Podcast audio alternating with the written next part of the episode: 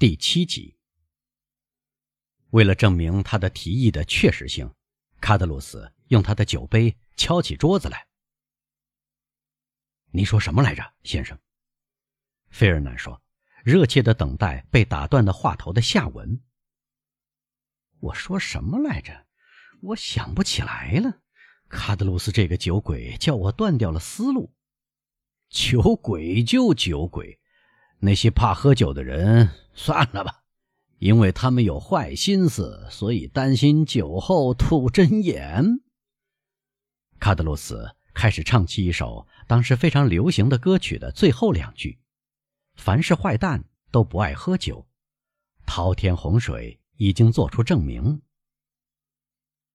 您刚才说，先生，费尔南说道：“您愿意让我摆脱困境。”您补充说：“但是。”是的，我补充说。但是，为了让您摆脱困境，只要是当戴斯娶不到您所爱的姑娘就行了。依我看，这门婚事可以夭折，而当戴斯却未必死于非命。只有死才能拆开他们，费尔南说。你推论起来呆头呆脑的，我的朋友，卡德罗斯说。这是唐格拉尔。他诡计多端，善于弄虚作假，他马上可以给你证明是您错了，证明给他看，唐格拉尔，我给你做了担保，告诉他，当泰斯不必死于非命，况且当泰斯死了倒令人遗憾，这是一个好小伙子，我喜欢当泰斯，祝你健康，当泰斯。费尔南不耐烦地站起来。让他说吧，唐格拉尔拉住年轻人说：“再说，他虽然喝醉了，倒没有大错特错。分离能同死亡一样拆散他们。请设想，在埃德蒙和梅赛德斯之间隔着重重的牢墙，他们就分隔一方，正如由木石隔开一样。不错，但但是总要出狱呀。”卡德鲁斯说。他凭着仅存的一点理解力，想抓住谈话的意思。一旦出狱，又是埃德蒙·当戴斯这样的人，就要报仇。没关系，费尔南喃喃地说。再有，卡德鲁斯又说：“凭什么把当戴斯关到牢里？他既没有偷窃，又没有杀人和害人。”住嘴。唐格拉尔说：“我不想沉默。”卡德罗斯说：“我想知道凭什么把当泰斯关到牢里。我呀，我喜欢当泰斯。祝你健康，当泰斯。”他又喝干一杯酒。唐格拉尔从裁缝迟钝的眼神中看到他醉得越来越厉害了，便转身对着费尔南说：“那么，你明白用不着杀死他吗？”当然用不着。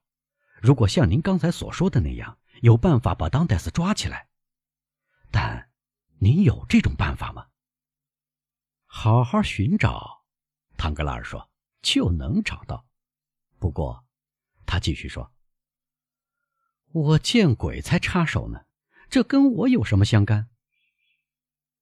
我不知道这是否与您相干。”费尔南抓住他的手臂说：“但我所知的是。”您对当代斯有某种私怨，怀恨在心的人不会搞错别人的情感。我对当代斯有某种私怨，绝没有，我发誓。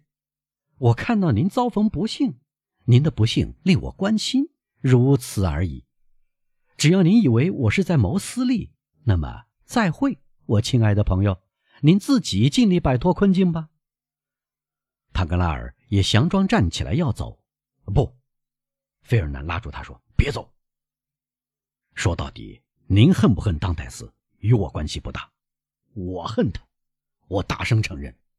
您找到办法，我来干，只要不死人。因为梅赛德斯说过，如果有人杀死当戴斯，他就会自杀。”卡德鲁斯本来把头伏在桌上，这时抬起头来，用迟钝发呆的目光望着费尔南和坦格拉尔。说道：“杀死当泰斯？谁在这里说要杀死当泰斯？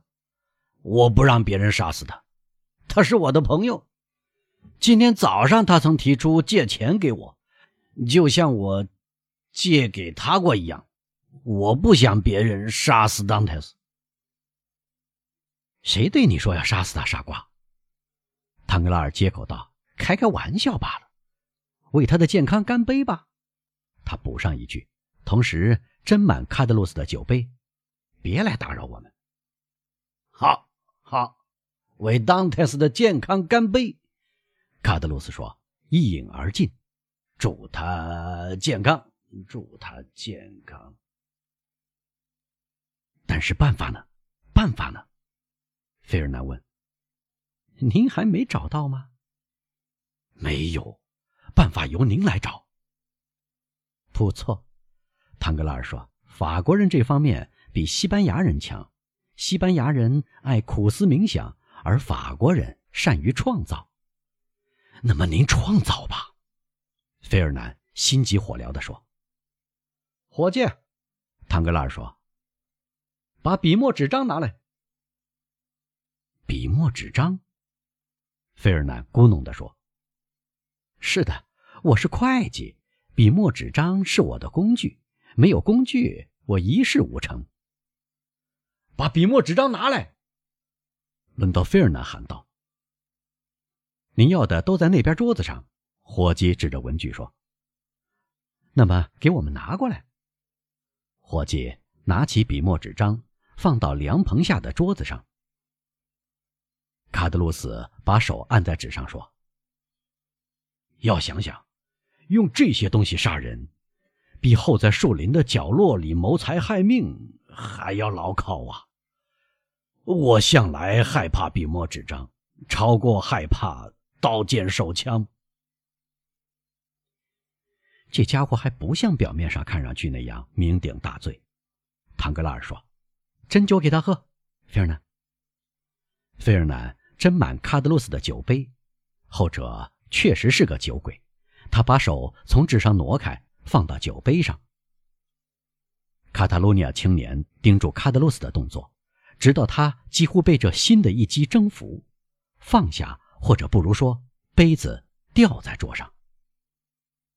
好了，卡塔卢尼亚人看到卡德鲁斯的最后一点理智在刚才那杯酒的作用下开始消失时，这样说：“好了，譬如说。”唐格拉尔接着说：“像当泰斯刚出航归来那样，他在途中到过那不勒斯岛和厄尔巴岛。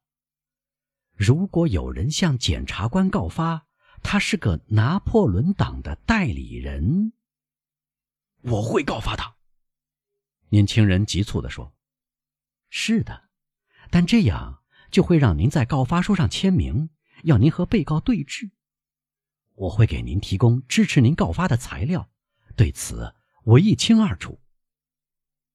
但是，当泰斯不会永远待在牢里，有朝一日他会出狱，那时让他入狱的人就要倒霉了。哦，我只求一点，费尔南说，巴不得他向我来寻衅闹事。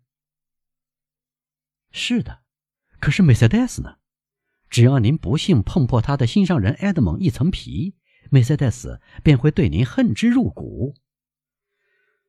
说的对，费尔南说。不行，不行，唐格拉尔接着说：“一旦决定做这种事，您看，最好老老实实的像我这样做，拿这支笔蘸蘸这瓶墨水，用左手写字儿，让笔记认不出来。”一封短短的告密信，就大功告成了。唐格拉尔一边教训，一边做样子，用左手写出歪歪扭扭的字，与他通常的字体迥然不同。他把写好的几行字递给菲尔南，菲尔南小声念道：“检察官阁下，在下乃王室及新会之友，兹报告有一名为埃德蒙·当泰斯者。”系法老号帆船之大副，今晨自斯米尔纳抵部，中途曾停靠那不勒斯及费拉约港。此人受缪拉之托送信与篡权者，旋又受命于篡权者送信与巴黎拿破仑党委员会。罪证于将其擒获时即可获得。该函若不在其身上，则必在其父狱中，或在法老号之船舱内。好极了，唐格拉尔接着说：“这样，您的报仇办法就合乎常理了，因为无论如何，您不会受到报复，事情会进展顺利。只需要像我这样把这封信折叠起来，写上‘检察长阁下亲启’，一切都妥了。”唐格拉尔用假笔记写好地址。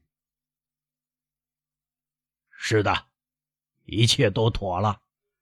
卡德罗斯喊道：“他凭着最后一点理解力，一直听着念信，本能的知道这样一封告发信会招来大难临头的。”是的，一切都妥了。不过，这样做太卑鄙。他伸长手臂想拿那封信，因此。唐格拉尔说：“把信挪开，使他的手够不着。因此，我所说和所做的都是开玩笑。当泰斯，要是这个善良的当泰斯出事的话，我头一个会火冒三丈。因此，你看。”他拿起了信，揉成一团，扔在凉棚的一个角落里。好的很，卡德鲁斯说：“当泰斯是我的朋友。”我不希望对他使坏。嗨，哪一个鬼东西想对他使坏？既不是我，也不是菲尔南。唐格拉尔站起来说，盯住坐在那里的年轻人。年轻人的目光斜睨着那封扔在角落里的告密信。这样的话，卡德鲁斯接着说：“给我们倒点酒，我要为埃德蒙和美丽的梅赛德斯的健康干杯。”你已经喝得烂醉了，酒鬼，唐格拉尔说：“如果你再喝，就不得不睡在这里，因为你再也无法站直。”我，卡德罗斯带着醉汉的自负站起来说：“我呀，无法站直。我打赌，我能爬上阿尔库的钟楼，不会摇摇晃晃。”那么好的，唐格拉尔说：“我打赌，但在明天。”眼下该回家了，把手臂给我，我们回去吧。我们回去吧，卡德鲁斯说。但我不用你扶。你走吗，费尔南？你同我们一起回马赛吗？